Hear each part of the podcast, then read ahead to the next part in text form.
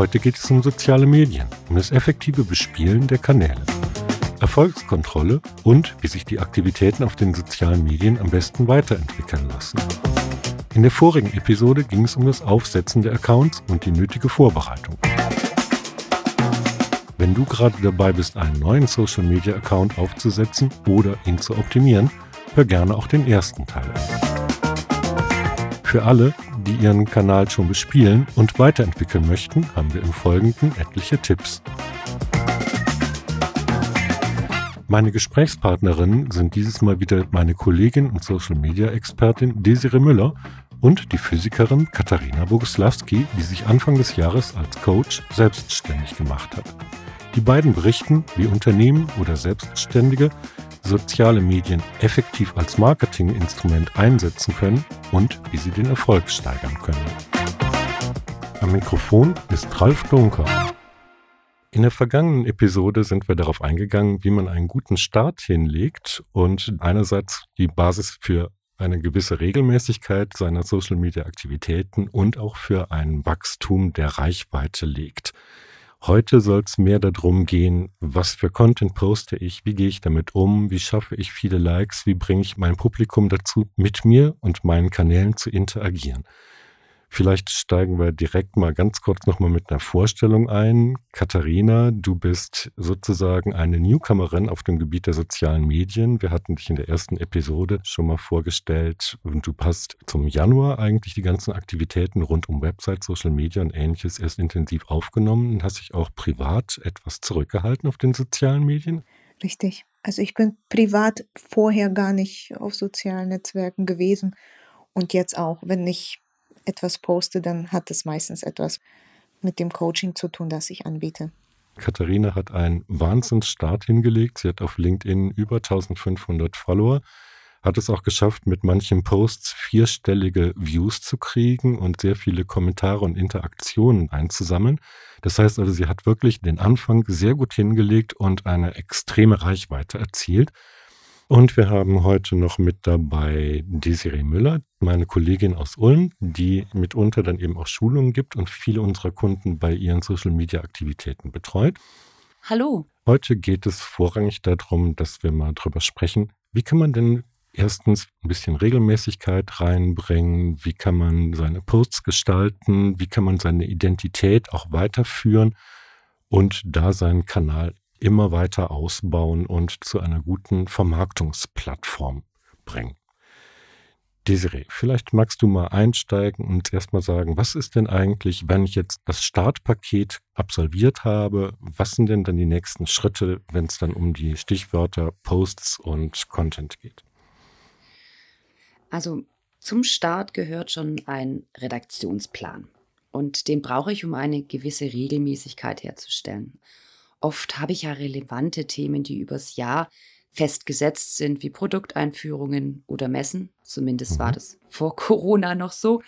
Ähm, ja. Aber mit dem Plan bestimme ich dann gleichzeitig auch die Frequenz, mit der ich posten kann, was ja auch ein bisschen von der Mitarbeiteranzahl oder vom Manpower abhängt. Der Redaktionsplan hat den Vorteil, dass man Postings vorbereiten kann. Also man hat sie praktisch schon in der Schublade liegen und wird nie überrascht mit, oh Gott, ich muss jetzt was posten. Der wird die nächsten Wochen sehr engmaschig geführt und über den Zeitraum von mehreren Monaten ganz grob angeteasert. Wichtig ist aber, dass der Redaktionsplan trotzdem auch noch Platz für spontane Geschichten zulässt. Also zum Beispiel, wenn ich jetzt ein Unternehmen mit einem bestimmten Produktportfolio betrachte, dann könnte natürlich die Einführung eines neuen Produktes für eine kleine geplante Kampagne mit sich bringen. Aber andererseits soll ich dann zum Beispiel eben diese menschlichen Aspekte, wir werfen mal den Blick hinter die Kulisse von Arbeitsplatz XY oder ich bin auf einem bestimmten Event oder ich habe eine interessante Persönlichkeit getroffen. Solche Sachen, dass man die dann eben zwischendurch mit einstreuen kann. So was meinst du, oder? Genau, genau. Dass mhm. es einfach einen guten, guten Mix gibt. Das heißt also, soziale Medien sollen tatsächlich auch Menschen und Personen ein bisschen hervorheben. Aber lass uns nochmal zurückkommen auf die Formate. Katharina, darf ich dich mal fragen, du hast ja jetzt verschiedene Formate ausprobiert und entwickelt. Das ist Karussellformat. Du hast jetzt gerade ganz frisch angefangen mit Videos, also mit Kurzvideos mhm. auf den sozialen Medien zu arbeiten und so weiter. und hast auch ganz viel analysiert, wie das Ganze ankommt. Was sind denn so deine Erfahrungen, insbesondere wenn man auch mal betrachtet, wie sind die Posts angekommen, welche Arten von Posts und zu welchen Zeiten sind gut angekommen? Mhm. Ich habe am Anfang erst angefangen, ein Bild zu posten, das den Inhalt eines Blogartikels äh, wiedergegeben hat. Und somit habe ich zum Beispiel gut die Leute auf meine Homepage gelenkt. Mhm. Dann gibt es ein Format bei mir, das sind die Mini-Mentorials. Mentorials sind äh, mein Newsletter. Wie bekomme ich die Leute auf mein Newsletter? Indem ich so einen Einblick gebe und das mache ich über einen Karussellpost. Das heißt, man kann dann ein bisschen weiterwischen und hat schon mal so die Idee, aha, sie gibt da Tipps und diejenigen, die das für sich wertvoll empfinden, die können dann auf mein Newsletter kommen. Mhm. Dann habe ich natürlich äh, noch ein Format, mit dem ich mich positioniere. Ich zeige ein lustiges Bild und ich sage, nicht meine Kunden zum Beispiel, denn meine Kunden sind und dann muss man weiterwischen. Also so mhm. bringe ich die Leute in Aktion. Dann habe ich noch einen Post QA. Da beantworte ich Fragen von Leuten und ich hoffe, dass das zeigt, dass ich nahbar bin. Mhm. Und zu der Uhrzeit, mir ist aufgefallen, dass meine Posts besonders gut äh, am Mittwoch ausgestrahlt oder angesehen werden, aber da habe ich die meisten Views. Montag geht auch sehr gut und ich poste alle zwei Tage. Mhm. Ich habe auch festgestellt, dass wenn ich englische Inhalte poste, mit den richtigen englischen Hashtags, dass die dann auch weltweit ausgestrahlt werden. Und wenn du das jetzt nur auf die deutschen Inhalte beziehen würdest, was sind dann die besten Zeiten deiner Meinung nach? Für mich waren die besten Zeiten Montag, morgen. Dienstag ging auch ganz gut, aber dann noch am besten war Mittwoch für meine Zielgruppe. Am mhm. Wochenende ist kaum was los. Jetzt hast du ja gerade schon die Zielgruppe erwähnt und ich glaube, das spielt auch eine große Rolle, was für ein Publikum ich erreichen will, denn schlussendlich kommt es natürlich ganz stark darauf an, wann haben Menschen überhaupt Zeit, sich mit den sozialen Medien oder mit dem Content, der dann auch vielleicht angeteasert wird, zu beschäftigen. Wenn ich jetzt zum Beispiel einen Post mache, der auf einen Blogartikel hinweist, dann muss ich natürlich ein bisschen Zeit zum Bloglesen mitbringen. Wenn ich auf den auch reagiere oder wenn es ein YouTube-Video ist, kann ich es vielleicht gerade nicht gucken weil ich den Post gerade nur so zwischen Tür und Angel irgendwie gesehen habe. Und dann muss man natürlich versuchen, die Leute zu den Zeiten abzuholen, wo sie denn am besten dann für diesen Content offen sind. Desiree, was gibt es denn da für Möglichkeiten, möglichst gut vorzugehen? Und wie kann ich denn da so eine Erfolgskontrolle machen, wie das Timing am besten funktioniert? Also Social Media ist ja ganz viel Learning by Doing. Und wie Katharina vorhin gesagt hat, Trial and Error. Mhm. Aber ich habe natürlich Kontrollmöglichkeiten. Also auch die kostenlosen Versionen von LinkedIn oder Xing bieten schon Analysemöglichkeiten. Also ich kann schon schauen, wie hoch ist die Anzahl der Besucher oder wie groß ist mein Followerzuwachs, zu welchen Uhrzeiten wurden meine Posts gelesen oder ich bekomme auch Angaben zu demografischen Daten. Das ist möglich. Facebook und Instagram zeigen zum Beispiel aber auch die Anzahl der Interaktionen, also der Likes und des Teilens. Mhm. Für einen ersten Überblick reicht es auch völlig aus. Wer dann mehr Kennzahlen braucht oder kontrollieren möchte oder seinem Vorstand geben muss, der ähm, braucht dann allerdings Tools. Da gibt es ganz gute Tools wie beispielsweise Fanpage Karma. Die sind dann aber leider nicht kostenlos. Aber für einen ersten Überblick reichen die Kontrollauswertungsmöglichkeiten schon ganz gut aus. Katharine, du hast ja auch mal gesagt, dass du als Physikerin sagen kannst, Daten sind deine Freunde. Bist du denn auch sehr stark mit diesen Tools an die Sache rangegangen? Ich bin mit keinen Tools, die Desiree gerade erwähnt hat, rangegangen. Aber wie Desiree schon gesagt hat, äh, ich habe die kostenlosen Sachen mir angeguckt. Was ich gemacht habe, ist, ich habe gepostet und habe alle paar Minuten aktualisiert und geguckt. Mhm. Wie weit wurde das ausgestrahlt? Wer hat sich das angeguckt? Zu welcher Berufsgruppe gehören diese Leute? Wo kommen die her? Wenn man das für jeden Post macht, eine Stunde lang mal verfolgt, wo er hingeht, wie oft er angeklickt wird, dann bekommt man ein Gefühl dafür. Und mittlerweile weiß ich, dass der Algorithmus eine wichtige Rolle ausspielt, denn es ist wichtig, wann die ersten Likes kommen und von wem sie kommen. Mhm. Zum Beispiel weiß ich, okay, wenn ein Produktmanager meinen Post geliked hat, dann wird er jetzt seinen Kontakten ausgespielt und dann weiß ich, okay, jetzt werde ich ganz viele Produktmanager haben, die sich das angucken. Mittlerweile habe ich so ein gutes Gefühl entwickelt, dass ich innerhalb von zehn Minuten sagen kann, wie viele Views mein Post haben wird nach mhm. einer Woche.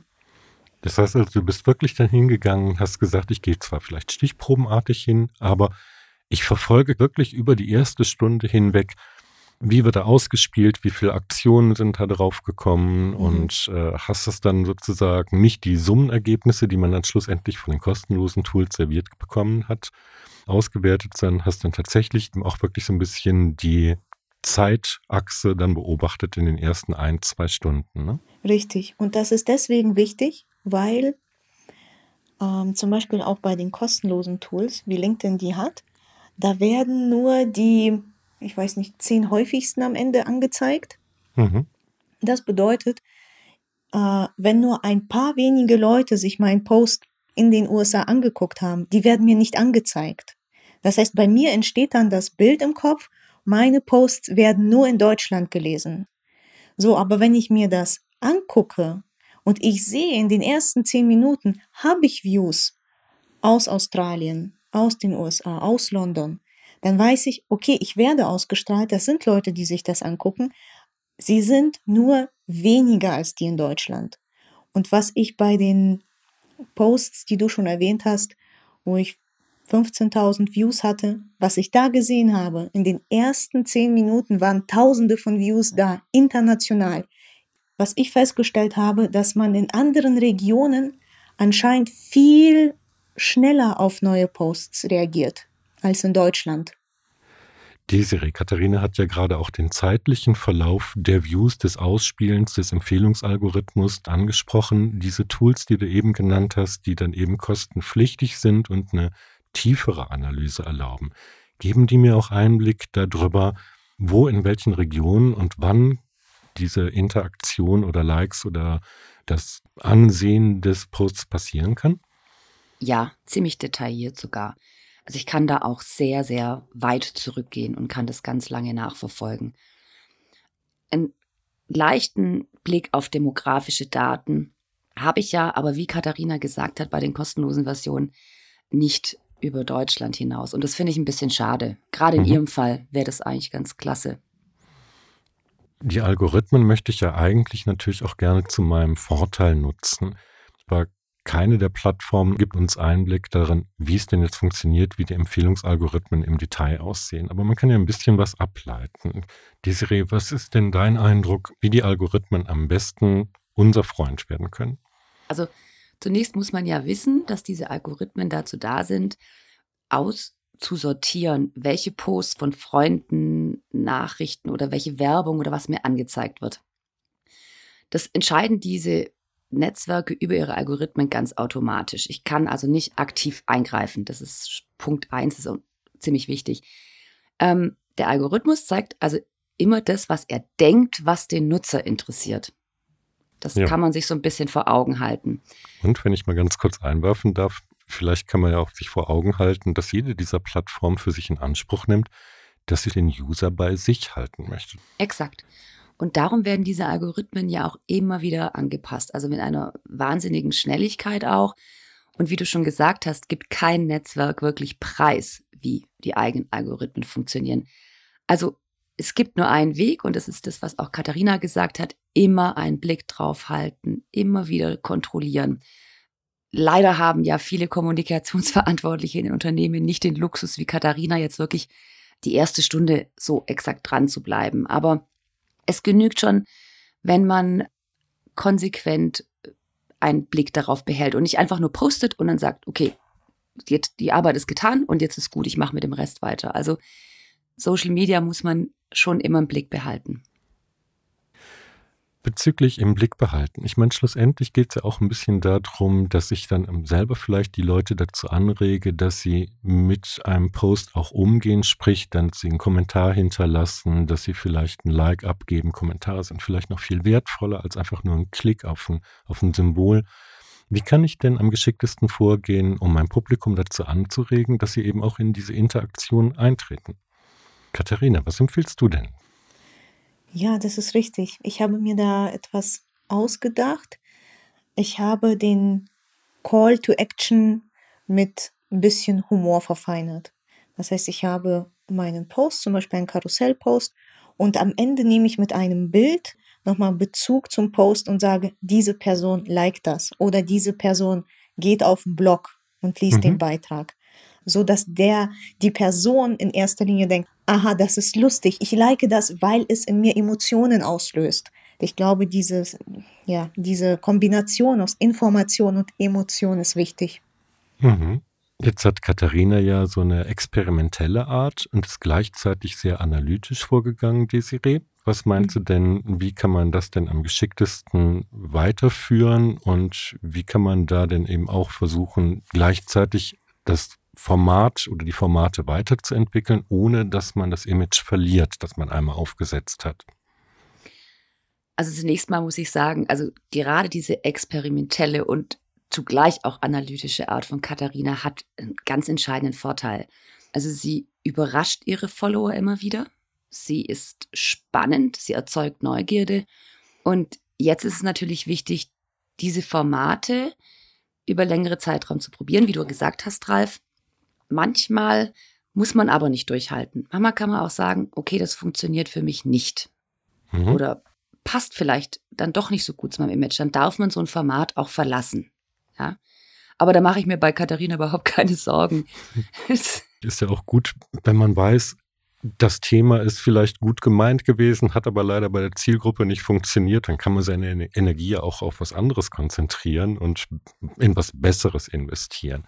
Aber da sind wir auch beim wichtigen Stichwort. Die Energie, die man in diese Medien reinsteckt, darf man ja nicht unterschätzen. Ich meine, schlussendlich bedeutet es schon Arbeit und auch ein kleiner kurzer Post, der schnell konsumiert ist, bedeutet ja dann oft eben auch ein bisschen Zeitaufwand. Im Fall von Videos oder Karussellposts oder ähnliches auch konzeptionelle Arbeit oder Vorbereitungszeit, die man nicht verachten darf. Vielleicht darf ich dich mal fragen, Katharina, wie viel Zeit wendest du denn im Moment ungefähr auf, um die sozialen Medien, ich glaube bei dir sind es LinkedIn, Facebook, Instagram, nicht wahr, mhm. zu bespielen?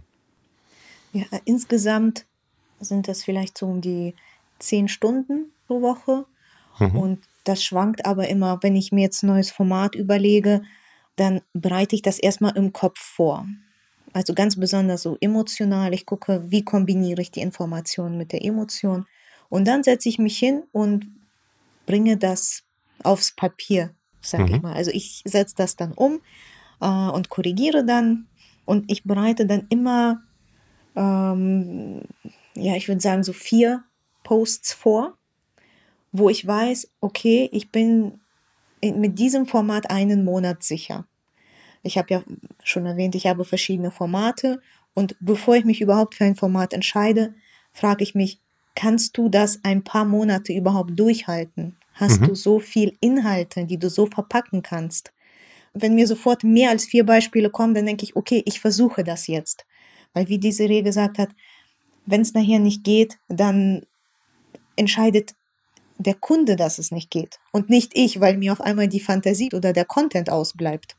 Aber du hast jetzt dann eben auch wiederum das aufgegriffen, was Desiree ja eben mit dem Redaktionsplan noch meinte. Ich bringe eine mhm. gewisse Regelmäßigkeit und Kontinuität da rein. Das ist natürlich dann auch wichtig, damit man dann eben für sein Branding oder sowas dann auch noch ein bisschen besser beachtet wird.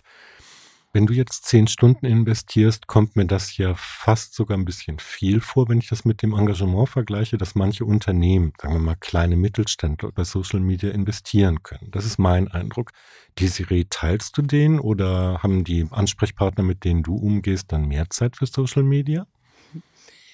Wir haben sowohl bei dem IHK-Lehrgang als auch bei unseren Workshops, die wir von Press Relations machen, eine Folie, die wirklich jedes Mal zu ganz großen Augen und offenen Mündern führt. Und das ist die Folie, die ganz klar zeigt, wie viel Zeit ich für Social Media mitbringen muss. Also einfach nur aktiv teilnehmen, ähm, da sollte man schon rund 30 Minuten pro Tag einfach Zeit investieren. Bin ich jetzt zum Beispiel aber auch fürs Posten von Beiträgen verantwortlich und den folgenden Aufgaben, dann kommen ganz schnell mal drei bis fünf Stunden pro mhm. Woche zusammen. Und wenn ich jetzt wirklich ganz wie Katharina eine Community aufbauen will, dann brauche ich fünf bis zehn Stunden pro Woche. So, sie macht es also total richtig. Jetzt haben wir aber das Problem, dass viele der Kommunikationsverantwortliche gar nicht diese Zeit haben, weil sie ja noch andere Aufgaben erledigen. Mhm. Ähm, das ist auch immer eine Sache von dem Manpower. Aber ich brauche Engagement, um Erfolg zu haben. Also drei bis fünf Stunden pro Woche, vielleicht auch aufgeteilt auf mehrere Mitarbeiter, müssen auf jeden Fall drin sein, weil wenn das gar nicht klappt, dann braucht man externe Hilfe. Aber sonst würde es nicht laufen. Vielleicht kann Katharina da auch mal ein bisschen motivierend noch was ergänzen. Und zwar die zehn Stunden sind ja wirklich nicht umsonst investiert. Katharina, vielleicht magst du für diejenigen, die die Episode 1 nicht gehört haben, erwähnen, wie viel Follower du in welcher Zeit gewonnen hast und welche Erfolge deine Posts heute hinlegen. Mhm. Ich habe mich bei LinkedIn angemeldet am 9. November letzten Jahres. Mhm. Auch bei Facebook und bei Instagram noch später. Ich mhm. hatte wirklich gar keine Erfahrung damit. Und ich bin auf LinkedIn aktiv geworden Anfang des Jahres. Meine ersten Posts hatten vielleicht ein paar hundert Views. Da habe ich auf meine Blogbeiträge äh, verlinkt, mhm. auf Experteninterviews Darf ich mal ganz kurz zwischenfragen? Das sind dann aber auch, nur damit unsere ZuhörerInnen das gut einordnen können, das waren dann oft auch englischsprachige Posts mit der Reichweite, nicht wahr? Am Anfang waren es nur Deutsche. Mein Blog ist im Moment nur auf Deutsch. Und dann habe ich das weiter gesteigert. Ich bin dann mit den verschiedenen Formaten auf LinkedIn gegangen. Dann stiegen die Views. Äh, mhm. Auch meine Followerzahl ist gestiegen, weil ich mich ja auch sehr aktiv vernetzt habe. Und vor ein paar Wochen hatte ich meinen besten Post mit über 15.000 Views. Der war englischsprachig. Aber auch, aber auch die deutschen Posts liegen im mehreren äh, Tausender Bereich. Und wenn ich jetzt mal ganz kurz nach den Zahlen der Netzwerke fragen darf, wie viele Leute hast du auf LinkedIn, mit denen du vernetzt bist und wie viel sind es auf Facebook, die befreundet sind mit dir und auf Instagram? Ich habe auf LinkedIn die meisten Follower, da sind gut 1700 Follower mittlerweile und mhm. mein Netzwerk wächst weiter. Auf Facebook habe ich, ich glaube, nur 500, aber ich bin nicht sehr aktiv auf Facebook. Facebook äh, hat den Vorteil, dass man lange Videos posten kann. Das mache ich auch. Auf Facebook hole ich mir eher Inspiration und Austausch mit den anderen Coaches. Mhm. Und auf Instagram bin ich seit ein paar Monaten. Ich habe Instagram mit dem Ziel aufgebaut, mein Buch zu vermarkten.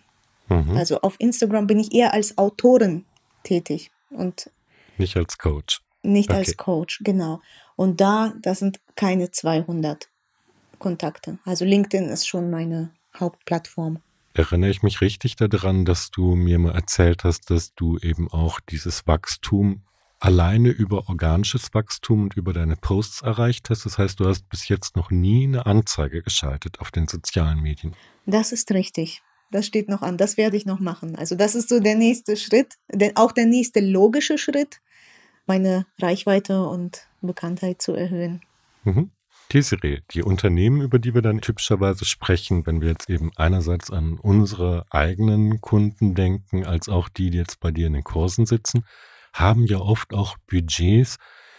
Wie kann man denn geschickt Anzeigen einsetzen? Wann sollte man sie einsetzen? Und hast du da vielleicht irgendwelche Tipps, wie man die Werbegelder dann möglichst effektiv nutzt? Also wir haben die Erfahrung gemacht, dass Kampagnen besonders gut funktionieren. Also ich beleuchte ein Thema und spiele unterschiedliche Posts, Blogbeiträge, ähm, die ich dann bewerbe. Also ich mache eine wirkliche Kampagne, eine richtige Story, die einen roten Faden hat. Das mhm. wirkt sehr interessant, es kommt auch ganz gut an. Aber auch hier muss ich natürlich ganz klar vorher überlegen, möchte ich jetzt mehr Webseite-Besuche oder möchte ich mehr Leads generieren? Ist meine Zielgruppe regional oder sogar international? Mhm. Davon hängen ja auch die Budgets ab. in welche Kanäle investiere ich? Also ich gehe auch da wieder strategisch vor. Und was bei Anzeigen ganz wichtig ist, was man nicht vergessen sollte, ist tatsächlich die kontinuierliche Erfolgskontrolle. Und das Gute an Social Media Marketing ist ja, dass ich relativ schnell, also meist schon nach einem Tag sehen kann, ob ich die Messgröße erreiche, die ich mir vorgenommen habe. Und wenn das nicht ist, dann kann ich ganz schnell nachjustieren. Egal, ob man jetzt die Zeit für das Erstellen des Contents oder beziehungsweise das Geld, das jetzt in so eine Kampagnenwerbung zum Beispiel reinfließt, betrachtet, es ist ja relativ viel Zeit, die man investiert. Aber schlussendlich geht es ja darum, diese Zeit und dieses Geld auch möglichst effektiv einzusetzen. Was sind denn eure Erfahrungen? Lassen sich denn gute Synergien über die verschiedenen Kanäle hinweg schaffen? Wo stoße ich an Grenzen? Wo kann ich Synergien nutzen? Katharina, du hast gerade eben gesagt, bei dir zum Beispiel, du bedienst verschiedene Zielgruppen auf den verschiedenen Kanälen. Gibt es trotzdem Sachen, wo du sagst, da habe ich Synergieeffekte und kann Sachen mehrfach verwerten an verschiedenen Stellen ausspielen? Ja, also was sehr gut geht, ist, ich kann zum Beispiel die Sachen, die ich auf LinkedIn poste, was ein Karussellpost ist, also technisch gesehen ist das ein PDF. Mhm. Ich kann das als Video exportieren und es auf Instagram einspielen. Aber das ist dann sozusagen einfach nur ein technischer Konvertierungsprozess. Aber die Richtig. Hauptzeit, die steckt, mhm. steckt ja in der Kreation. Richtig, genau. Ich habe auf Instagram viel mehr Werbung für mein Buch gemacht. Da habe ich, bevor mein Buch äh, Dein kreativer Avatar als E-Book rausgekommen ist, wirklich jeden Tag einen Einblick in mein Buch gegeben, einen Monat lang. Ähm, das ist etwas, was ich auf LinkedIn nicht machen würde und auch nicht mhm. gemacht habe. Weil auf LinkedIn glaubt man, ähm, man fühlt sich dann gleich belästigt. Und das ist auf Instagram nicht so.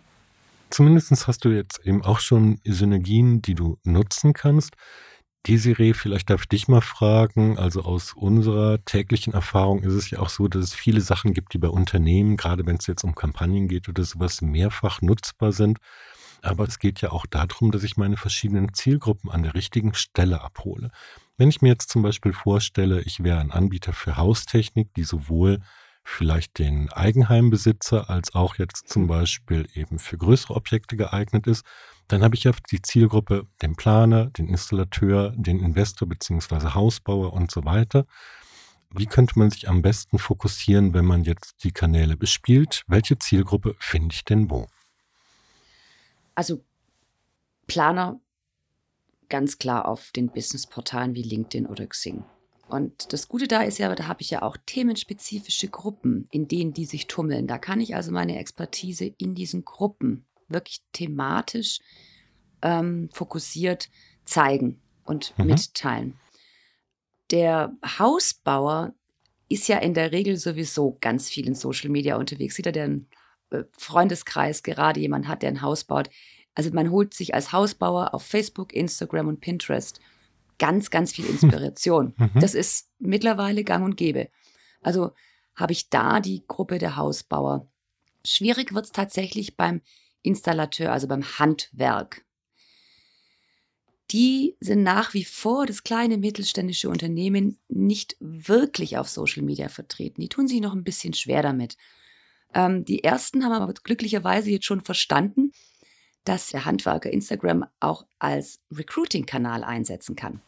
Ja. Ähm, ja, also das funktioniert ganz gut. Sie haben für erfahrene Kräfte haben sie die Kanäle. Ähm, Xing und LinkedIn, das wird auch immer so bleiben. Das ist die erste Wahl. Da habe ich die erfahrenen Kräfte, da habe ich die Fachkräfte. Jetzt suche ich aber zum Beispiel Nachwuchs. Und mhm. da verschieben sich die Grenzen ganz arg. Da ist jetzt zum Beispiel TikTok und Instagram gerade momentan ähm, besonders auf, also kann man besonders empfehlen. Ich habe im Familienkreis zum Beispiel einen jungen Mann, der seinen Weg zum Dachdecker Gesellen auf einem separaten Instagram-Kanal begleitet. Oh. Und ähm, der gibt Einblicke in die Schule, macht Videos, Bilder, ganz kurze Geschichten, gibt auch die Möglichkeit, Fragen zu stellen. Und sein Chef findet es total klasse, unterstützt es jetzt, weil er gemerkt hat, einen besseren Botschafter kann er ja gar nicht bekommen. ja, das stimmt. Als den Lehrling. Und ähm, das ist jetzt ein Beispiel dafür, vor ähm, einem halben, dreiviertel Jahr hätte ich jetzt zum Beispiel, wenn es um Recruiting geht, Instagram und TikTok gar nicht so im Blick gehabt. Aber Social Media ändert sich sehr schnell und deswegen finde ich es wahnsinnig interessant. Mhm. Da sind wir auch gerade beim wichtigen Stichwort. Die Beliebtheit der Kanäle steigt und fällt. Oder vielleicht erreiche ich die eine Zielgruppe mit der und der Altersgruppe eher da, die andere Zielgruppe eher da, die Business-Leute vielleicht eher auf LinkedIn zum Beispiel. Genau. Nehmen wir mal an, ich habe so viel Zeit wie Katharina und ich möchte gerne zehn Stunden investieren pro Woche als zum Beispiel Marketingmensch und die sozialen Medien in der Zeit bespielen. Jetzt stelle ich vielleicht fest, dass der eine Kanal dem anderen etwas überlegen ist. Sollte man sich tatsächlich auf ein oder zwei Kanäle beschränken oder sollte man doch lieber irgendwie sein Engagement auf die verschiedenen Kanäle verteilen? Was meinst du, Desiree? Es gibt, glaube ich, nichts Schlimmeres als ein Social-Media-Kanal, der brach liegt und auf dem nichts passiert. Also bevor ich fünf Kanäle mehr schlecht als recht bespiele, konzentriere ich mich besser auf die, die wirklich relevant für mich sind und für das, was ich erreichen will. Wir haben ja hier auch verschiedene Richtungen. Wir hatten jetzt gerade einmal das Recruiting, wir haben einmal ähm, Follower Produkte zeigen oder Expertise zeigen. Es ist tatsächlich, gerade wenn man wenig Zeit hat, ganz wichtig, nochmal ganz exakt die Zielgruppe anzuschauen und zu entscheiden, welche Zielgruppe will ich ansprechen welche ist mir am wichtigsten, also wenn ich wirklich Zeit irgendwie einsparen muss und ähm, wo interagiert die Zielgruppe. Vielleicht ist es dann am Ende tatsächlich nur ein oder vielleicht sind es zwei Kanäle. Aber wenn die dann gut gepflegt sind, dann sind die auch erfolgreich und dann habe ich ja auch schon was erreicht. Mhm. Katharina, du hast jetzt ja direkt zum Start weg mehrere Kanäle aufgesetzt und bespielst sie. Wirst du denn diese Aktivitäten auch auf allen Kanälen weiter fortsetzen oder hattest du schon mal mit dem Gedanken gespielt, vielleicht dein Engagement auf ein, zwei Kanäle zu bündeln? Mhm. Ich denke, ich werde weiterhin auf jeden Fall auf LinkedIn sehr aktiv sein. Äh, ich denke, dass ich auch weiterhin Instagram betreiben werde. Als Autorin dann, ne? Als genau. Autorin und weil ich auf Instagram sehr viele Inspirationen mir hole. Mhm. Und ich werde Pinterest aufsetzen oder besser gesagt, ich habe es auch aufgesetzt und habe es die letzten Monate auch verfolgt und habe da zum Beispiel die Erkenntnis gewonnen, dass Informationsgrafiken gut ankommen.